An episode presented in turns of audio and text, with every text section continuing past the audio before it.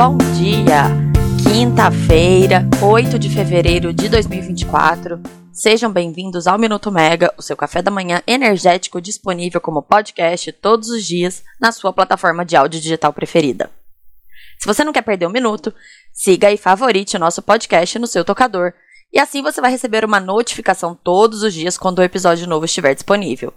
Para seguir bem informado, acesse megawatt.energy se inscreva para receber de manhã a Mega News, a newsletter mais completa do setor, com todas as notícias importantes que você precisa para iniciar o seu dia. Eu sou Camila Maia, jornalista da Megawatt, e o nosso boletim de hoje tem muita notícia de empresa. A gente tem entrevista exclusiva do diretor de transição energética da Petrobras, Maurício Tomasquim, contou para a gente que a empresa pretende contar com o próprio consumo de energia para viabilizar projetos de geração renovável. A gente tem também bastidores das indicações ao conselho da Petrobras, notícias sobre disputa de ativos de geração termoelétrica da Eletrobras, novidades na recuperação judicial da Light, resultados de 2023 da Auren e da Neoenergia, além de outros destaques do dia, então vem comigo. A Maria Clara Machado, jornalista da Megawatt, que fica no Rio, conversou com o Maurício Tomasquim, que é diretor de Transição Energética e Sustentabilidade da Petrobras, sobre os planos de descarbonização da companhia. A reportagem exclusiva está no site da Megawatt, o link você encontra na descrição desse episódio. E eu vou contar aqui alguns destaques, né? Vocês se lembram que na semana passada a Petrobras contou é, em Nova York, em um evento para investidores, que pretende atingir 5 gigas em projetos de geração renovável na sua carteira até 2028, uma aposta bem ousada, principalmente quando a gente lembra que os melhores projetos já foram construídos, né? A gente passou pela corrida do ouro das renováveis. É, há poucos grandes consumidores restantes que podem usar essa energia, ou seja, assinar a, os contratos de compra e venda de energia, os PPAs, que usualmente são a garantia do financiamento desses projetos. Mas isso é quando a gente fala de empresas normais e não de uma gigante como a Petrobras, que tem no caixa muitos recursos para subir esses projetos do zero nos próximos meses. Tomás quem foi além e deu uma informação bem importante. A Petrobras pode ser a sua própria cliente. Por que ir ao mercado atrás de PPAs quando a Petrobras precisa descarbonizar as suas operações? E aí, como seria uma geração própria, a Petrobras pode se valer ali da autoprodução, né? Ser enquadrada em autoprodução e ter ainda a vantagem adicional da isenção de diversos encargos setoriais que custam muito caro na sua conta de luz. A demanda atual da Petrobras não é suficiente para consumir toda essa energia que a empresa quer gerar. Então, é, há, há, obviamente, outras alternativas, né, que são complementares, na verdade. Tomás quem contou que a empresa está no mercado atrás de consumidores livres também e avalia participar de leilões caso aconteçam.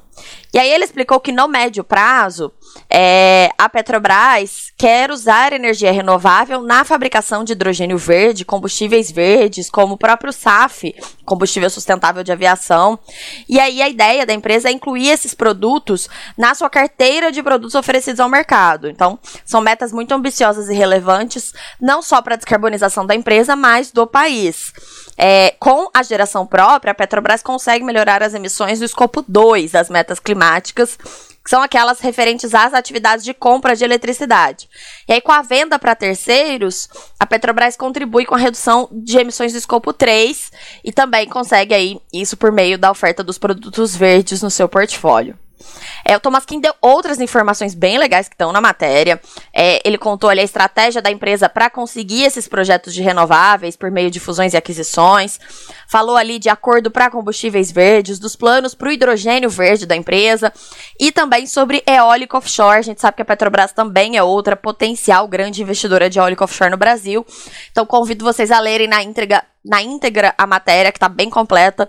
E infelizmente não dá tempo de eu falar tudo aqui hoje no minuto, porque a gente tem outros assuntos para comentar. É, ainda falando em Petrobras, então, do conceito ESG, né? É, ESG, a gente lembra que é aquela sigla em inglês para governança ambiental, social e administrativa corporativa. É, se a administração da Petrobras está avançando muito aí nesse lado da questão da descarbonização, é o mesmo parece não acontecer no âmbito do seu conselho de administração, tem uma matéria do Valor Econômico e uma apuração do jornal O Globo também que contam que a empresa está perto de retroceder alguns anos em termos de governança corporativa, é, pelo menos é, de acordo com a visão aí de, de acionistas minoritários, né? É, porque a, o que está acontecendo? O presidente da Petrobras, o Jean Paul Prates, ele está se movimentando para tentar emplacar nomes do PT no Conselho de Administração da Petrobras na Assembleia Geral Ordinária que acontece em abril. E aí esses nomes substituiriam conselheiros atuais que foram indicados pelo ministro de Minas e Energia, o Alexandre Silveira, que é do PSD, do Gilberto Kassab. É, esses embates entre o Silveira e o Jean Paul não são de hoje. A gente viu muitos deles ano passado, inclusive com trocas de farpa em público. É, e nem mesmo esses temores também de intervenção estatal na Petrobras, né? É, bom, o que, que o, o Globo e o Valor Econômico contaram? O Jean Paul está articulando, então, essa ofensiva do PT, está tentando convencer o Planalto a indicar alguns nomes, incluindo a Miriam Belchior, que foi ministra do Planejamento, hoje é secretária executiva da Casa Civil. O Aloysio Mercadante, que já teve também diversas outras posições, foi ministro da Educação, hoje preside o BNDES, são nomes históricos do PT. É, e aí o Jean Paul quer convencer o Planalto a indicá-los ao Conselho de Administração da Petrobras. O Mercadante seria o presidente do Conselho. É, hoje, a presidência do Conselho é ocupada pelo Pietro Mendes, que é secretário de Petróleo do Ministério de Minas e Energia, portanto, ligado ao, ao Alexandre Silveira. E aí é impossível a gente não lembrar da época anterior a hoje famigerada Lava Jato, quando o, o, então ministro da Fazenda, o Guido Mantega, era presidente do Conselho da Petrobras, né? A gente teve muitas, é, muitos questionamentos ligados a isso. E aí, depois de todas as descobertas de corrupção ligadas a nomes políticos, muitos quadros do PT, foi aprovada a Lei de Governança das Estatais a Petrobras é, endureceu o seu estatuto para proteger a empresa de interferência política e na, na época a ideia era impedir que políticos ocupassem cargos. Só que aí, com o retorno do, do presidente Lula ao poder ano passado, é, esse entendimento foi é, revertido, porque é, passou-se a defender novamente que é uma empresa estatal, o governo, a União é dona, então a União tem que ter representantes ali para falarem sobre os interesses né, do Brasil. E, e o governo chegou a indicar alguns nomes, teve um nome que foi vetado, porque ninguém sabia direito se podiam ou não, por conta da lei de governança das estatais e o estatuto. E aí, antes da sua aposentadoria, o então ministro do Supremo Tribunal Federal, Ricardo Lewandowski, que hoje é ministro da Justiça do Lula, ele deu uma liminar que suspendeu alguns trechos dessa lei das estatais, e aí, na prática, viabilizou as indicações políticas. Por isso que foi possível para o Ministério de Minas e Energia emplacar, além do Pietro Mendes, outros nomes que seriam vetados pelo entendimento anterior. É, a gente tem hoje o secretário Vitor Sabac e o ex-secretário executivo Efraim Cruz, que aí, quando ele saiu do ministério, ele saiu do conselho da Petrobras e aí ele foi substituído pelo Renato Galupo. O Renato Galupo tinha sido indicado no começo do ano passado e foi um dos nomes vetados antes da liminar do Lewandowski, justamente por ser um nome político. Então, com tudo isso que eu falei, a gente vê que é um assunto polêmico, a gente vai acompanhar todo esse debate e qual que vai ser a reação do mercado.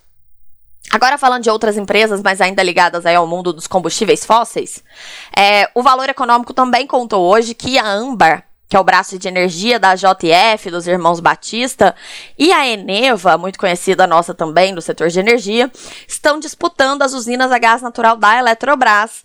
Essas usinas estão à venda em meio a esses planos de descarbonização da antiga estatal. A Eletrobras foi privatizada em 2022. E aí, o portfólio de usinas à venda ele soma mais ou menos 2 gigawatts de potência, é bastante coisa. A reportagem do valor apurou que são estimados é, que, que, essa, que, a transação dessas usinas devem gerar, deve envolver entre 7 e 8 bilhões de reais. E aí, tanto a Amber quanto a Eneva, é, a gente lembra, elas têm demonstrado bastante apetite para aquisições nos últimos anos. A Eneva, ela cresceu muito ali quando ela comprou as termoelétricas, a Celsi, né, por tudo Sergipe, a Termo Fortaleza, comprou a Focus Energia e aí com isso é, conquistou uma carteira de renováveis e tá em meio ali uma tentativa ou não de fusão com a Vibra Energia. E a Ambar também tem feito apostas grandes. Primeiro ela comprou Uruguaiana, depois, é, mais recentemente, arrematou a Argentina Fluxus e, mais recente ainda, a termoelétrica Araucária da Copel e da Petrobras. É, falando em âmbar e JF, a Reuters contou que a JBS é, que é a maior produtora global de carnes e o nome que a gente mais conhece da JF, né? Ela contou ontem que pretende migrar aos poucos o combustível da sua frota de caminhões para biodiesel puro. Hoje a gente tem aquela questão do percentual do biodiesel, mas ela vai migrar para 100% biodiesel depois de testes que foram feitos nas unidades de transportes no Brasil indicarem que o rendimento é equivalente ao do diesel. Então essa é uma notícia bem legal e pode lançar tendências no mercado e até mesmo movimentar esse mercado de biodiesel. Agora, mudando um pouquinho de assunto, falando sobre a Light. É, a Light está em recuperação judicial e é, esse assunto, isso foi assunto de uma reportagem do broadcast é, do jornal Estado de São Paulo. Contou ali que, faltando sete semanas para a Assembleia de Credores, a Light não conseguiu ainda convencer os credores a aprovarem o seu plano é, de recuperação judicial, que é uma proposta de reestruturação, prevê ali o pagamento alongado da dívida, diversas outras questões. É, a reportagem contou então que os negociadores ainda aguardam uma melhora e a formalização dos termos e condições aventados pela companhia, enquanto avaliam que vai ser difícil chegar a um acordo até o dia 21 de março, quando está prevista a primeira convocação de assembleia. A segunda convocação é 28 de março, outro prazo apertado, e aí, tá naquele embate, né? Os, é, vai haver injeção de capital de credores na empresa ou não? É, a Light quer fazer uma conversão de parte da dívida em ações, mas aí a Light e os credores é, divergem sobre o que, que, é o valor da ação nessa conversão, né? Quanto vale uma ação da Light hoje? É, tem aquela questão toda da renovação da concessão da distribuidora da Light. A Light já pediu a renovação para o Ministério. É, a concessão da Light vence em 2026. E a gente tem até uma situação meio ovo e a galinha, porque é, os credores falam que só botam dinheiro na Light se a Light garantir a renovação da concessão. Porque sem isso, você não sabe se existe Light depois de 2026. Só que para o governo é difícil você aprovar a renovação da concessão antes da injeção de dinheiro e antes da Light ter um futuro também viável, né? Porque senão ela pode não se enquadrar até nos critérios ali para renovação da concessão. Então, uma questão bem difícil. Bom, já que a gente está falando sobre finanças, agora vamos falar rapidamente sobre balanços de empresas. Começaram a sair os primeiros resultados de 2023 das empresas do setor de energia. As divulgações dessa temporada, né, de balanços, elas vão até o fim de março. Ela é uma temporada um pouco mais longa, que corre todo o primeiro trimestre. E a gente vai acompanhar tudo aqui na Megawatt.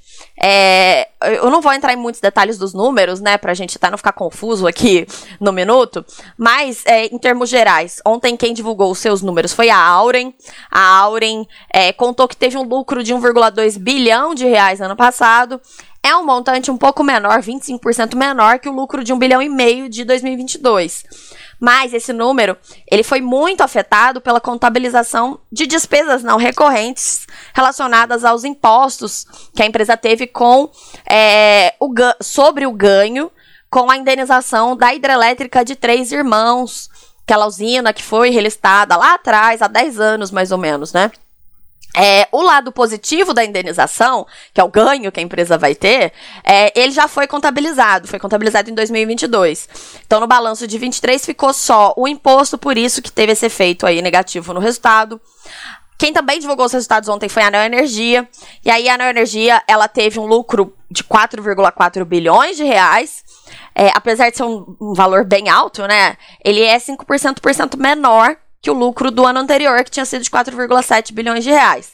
E aí, nesse caso, a retração refletiu em grande parte o aumento das despesas financeiras da companhia, principalmente no segmento de distribuição. A Neoenergia tem vários braços, né? Ela também é geradora, também é transmissora, enfim. Então, tudo isso está dentro das contas.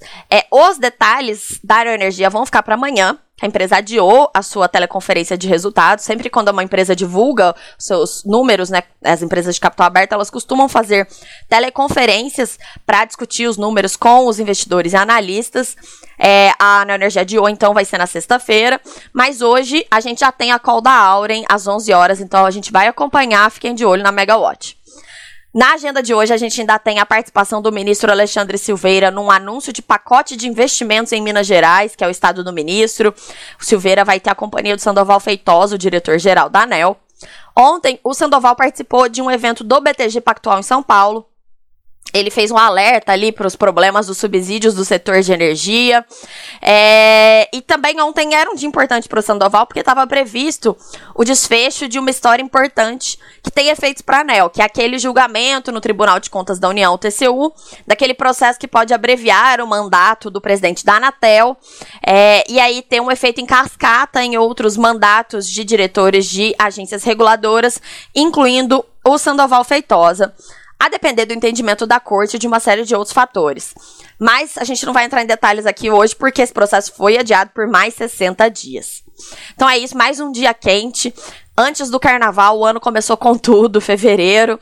É, fiquem de olho no site da Megawatt, megawatt.energy com Y no fim, para você ficar bem informado e saber tudo que vai acontecer. E aí, quando você acessar o nosso site, aproveita. Se você ainda não é cadastrado, se cadastra. E aí você vai receber todos os dias a Mega News, que é a nossa newsletter. Tem todas essas informações que eu passei aqui e muito mais, tem muito mais detalhe, muito mais informação. Eu fico por aqui, espero que vocês tenham uma ótima quinta-feira e até a próxima. Tchau, tchau.